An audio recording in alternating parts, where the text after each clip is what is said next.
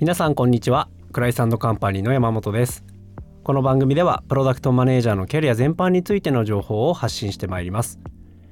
今回も第1回に引き続きしっぴよさんより立石さん八木沼さんのプロダクトマネージャーのお二人にお越しいただいております。よろしくお願いします。よろしくお願いします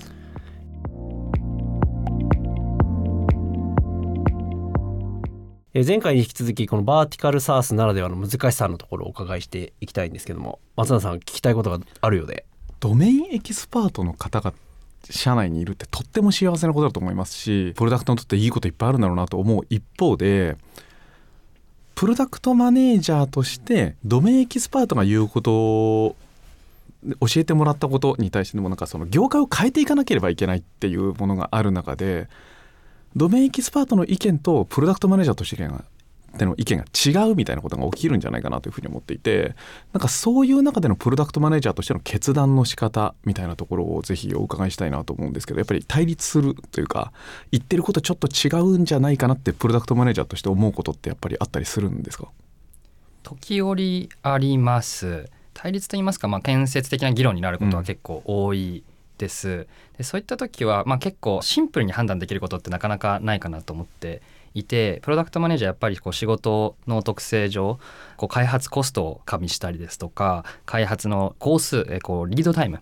かかる期間を加味したりですとかお客さんに届ける価値を加味したりあるいはそれをやった結果ビジネス的にどういう価値が生まれるのかっていうこう多様な観点を加味しないといけないので必ずしもお客さんが言っていることとあるいはドメインエキスパートの方が考えていることだけを加味すればいいっていうものではないと思っているので総合的に考えた上でプロダクトとしてはこういうスタンスを取るべきだっていうのはやはりプロダクトマネージャーの職業で大事なポイントだと思うので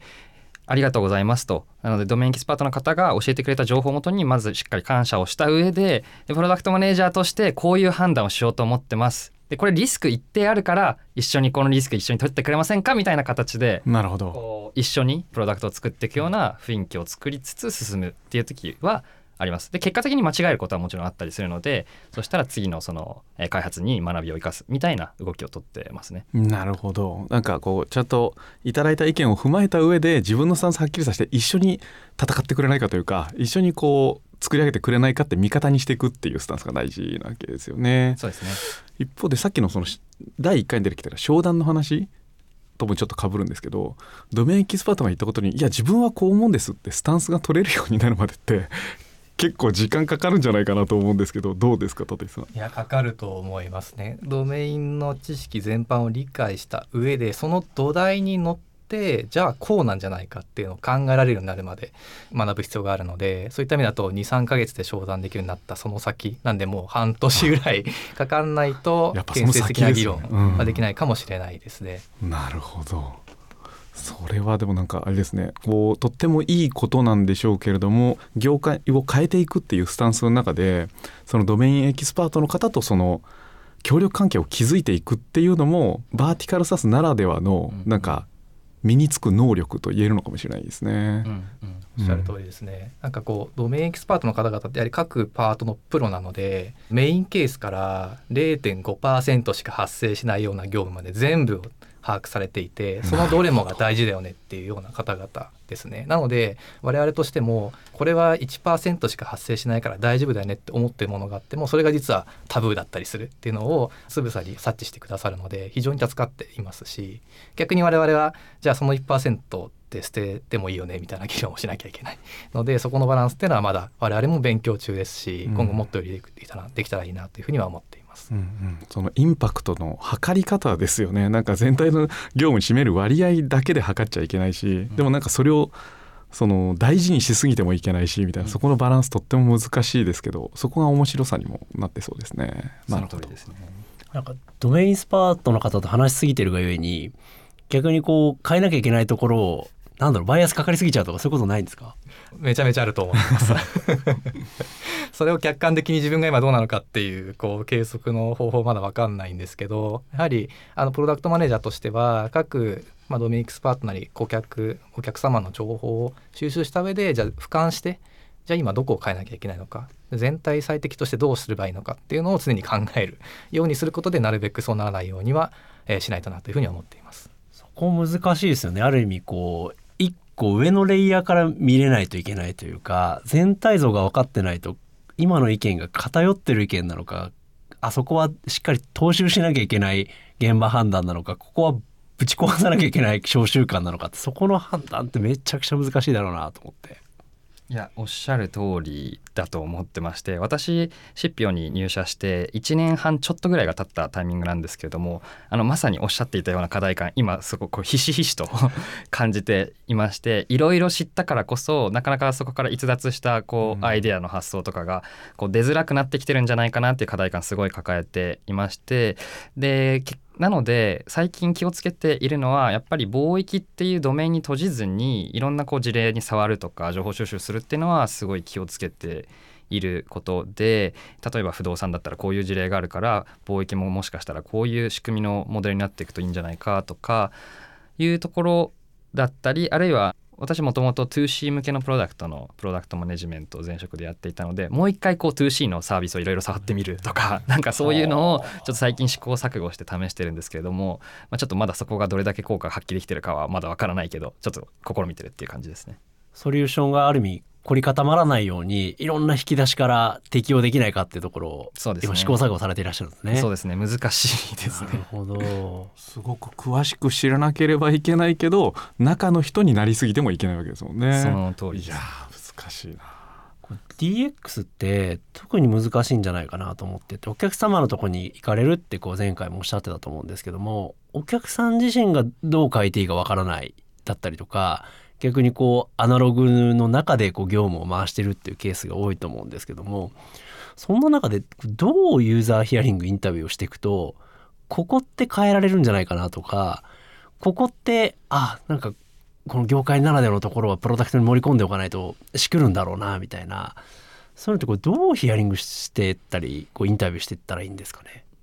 そうですね、まあ、あの常日頃意識しているところでいうとお客様やはり商談に向かわれるということでこうしたいことものすごくしたためてきてくださるんですけど一旦それをのけて 結局あの何に困ってるんですか？っていうところをひたすら聞き続ける。ことは忘れずに意識していますね。そこから見えてくる例えば営業本部長でいうと新しいお客さんの開拓をしなきゃいけない。であったりだとか現場レイヤーでいうと人数が減ってきているから今後採用できない中でもこのえー案件を回さなきゃいけないっていう人材的な悩みを抱えていらっしゃるってところが見えてきてじゃあこれを解決するものは何だろうかっていうふうにシャープにクリアに課題を捉えることができるっていうのが非常に大事なんじゃないかなというふうに思ってます。なんで DX って言葉便利ではあるんですけど結局何に困っているのかお客様の売上のあの KPI の何が今課題なのかってところを常に意識して聞くことが大事なんじゃないかなというふうに思っています。やっぱりお客様って困ってることじゃなくて実現してほしいことをリストアップされてくるもんなんですか？多いですね。やはり書類例えば貿易業界ってすごく書類が多い業界でして貨物を1個届けるためにまあ十何枚って書類がないとただ正しく貨物が届かないようなあの業界なんですけどその貨物の書類をですね格納したら OCR でパパパパって読み取ってそれを自動で他部署に連携したいみたいな話をよく持ってくるんですけどそれって何がしたいんですか？したっけ、うん。ってところを聞くと結局書類を一度紙で来たものを読み込んでそれをデータに書き起こしてそれを展開する手間が嫌だっただけでそもそもじゃあ紙でもらわなきゃいいよねっていうような紙ありきの紙ありきの発想だねったっていうことがあったりするのでやりたいことをベースに会話するのではなくてその先の何困ってるんですかを聞くっていうのが本当大事かなというふうに思ってます。やっぱりそれってこうアナログな業界ほどそこがこびりついてるというかお客さん自身も当然解決方法が分かってないからこそ目先のこう改善アイデアっていうのをこう言われがちなのかなっていうふうにも思うんですけどもそこをこうより課題を深掘っていくうまいやり方とかってあるもんなんですかね？これはですね私はシンプルになぜなぜなぜなぜってとにかく繰り返す ことを心がけていて心がけてます。なので先ほどあの立石が説明したような事例でも「なんでなんですか？なんでなんですか？なんでそうなってるんですか?」って聞いていくともちろんこんなあのシンプルな聞き方じゃないですよもうちょっと優しく あの聞くようにしてるんですけど深掘っていくとお客さん基本的に協力的なのでそれはもう当社のセールスだったり CS チームが協力的な関係を今まで構築してきてくれているから協力的なのでそこに感謝したいなと思うんですけれども協力的なお客様はやっぱりなぜなんですかっていうのをどんどん深掘っていくとやっぱりちゃんと教えてくれるので聞かせていただけるところはもうもうなるべく深掘るっていうことを本当にやってる愚直にやってるっていうような感じですね。もうちょっと突っ込んで伺いたいんですけども、今もしこれを聞いてる、まあ、バーティカルサース系の PM の方がいらっしゃったとしていやまだなんかこの業界の知識数ヶ月得たばかりの自分がそんなにお客さんにこうなんでなんでって聞いてっていいのだろうかとうんその業界のプロに対して。なんでなんでってねそのままの言葉で聞かれていくわけじゃないっていうふうにおっしゃってたと思うんですけど、うんどういうふうに聞いていけば、うんうんまあ、若造の PM であってもその道のプロのお客様からうんうん課題感で引き出せるんですかね。一定の知識は身につけてから聞くことが基本的にはいいかなとは思うんですけれどもそうですねこういろいろ学んだ上ででもやはり当社としてこういったところまだお客様の解像度分かりきれていないんですと。で一緒にヒアリングをさせていただいた上で一緒にこうプロダクトを築いていけるような関係性でありたいっていうような空気づくりですとか関係性の構築それも本当に先ほどのも言った通りカスタマーサクセスがこう作ってくれてるような関係性のに感謝するしかないんですけどそういった空気づくりとヒアリングの設計みたいなところをしてヒアリングしていくってことはと入社当初はすごい気をつけてましたね。パートナーシップみたいな、まあ、空気感にそうですね。はい。もそうするとこう CS の方の業務理解とか逆にプロダクトに対する理解もないとそれってお互いに醸成すること難しいんじゃないかなと思うんですが八木村さんでも立石さんでも CS の方へのこう情報連携だったりプロダクトサイドの意向の伝え方ってどうされてますか？ありがとうございます。まず弊社の組織図的に言うと CS とプロダクトチームって同じ部署に今入っていて本当に日頃毎日会話するような関係性になっているんですね。ですので例えば事例で申し上げますと例えば一つのお客様に対して CS とあとはプロダクトそれぞれから代表の1名を選出して本当に専門の PDM と CS メンバーとしてお客様と向き合う体制をとっているのでそこの顧客の課題であったりだとかどういうプロダクトを提供すればこういう価値が実現できるかっていうところは日頃シンクできているのかなというふうには思っております。なのでこの体制をまだ結果は出ていないんですけれども取っていくことで CS メンバーのまあ知識であったりとかプロダクトに対するこの解像度の不足っていうのはまあ解消できるんじゃないかなというふうに思っております。ある意味 CSPM が、まあ、ニコイチで、まあ、常に同期しながら動けてるっていうところがそこのミソになってるんですね。はい、なるほどなんかそれってめちゃくちゃいいなっていうふうに思ってもうそれが全部のバーティカルサースの会社に適用すればいいのかなと思ったんですけど逆になんか落とし穴みたいなのってあったりするんですか？CS と PM が一緒に動きすぎてるがゆえの。単純にこのまま数が増え続けると賄いきれないといいますかこう担当顧客が増え続けるとやはり薄くなってしまうのでずっとできるような体制ではないかなと思ってますが今年1月立ち上げましたエニーカーゴ。本当に立ち上げている段階真っ最中なので今はこう一顧客に対して深く深く解像度を上げてってそうですね。しっかりどんな課題があるのかっていうのを把握しないといけないと思ってますのでそういう体制をとっていますと。で落とし穴があるかっていう点で言うと正直ちょっとまだわからないです。今も我々こう試行錯誤している段階なのでまあおそらくどこかで効率の問題とかは出てくると思うのでそれはこれから探して改善していければいいかなって思ってる感じですね。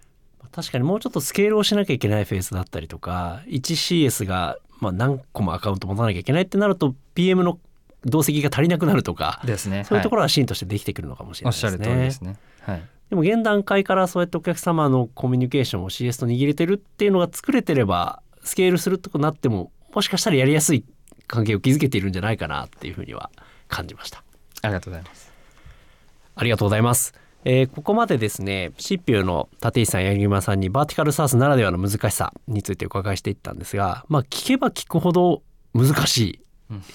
い。でもなんでお二人はこんなに楽しそうに話すのだろうかっていうのを 僕はとても気になっておりましてこの後第3回第4回ではこのバーティカルサースならではのこのプロダクトの魅力だったり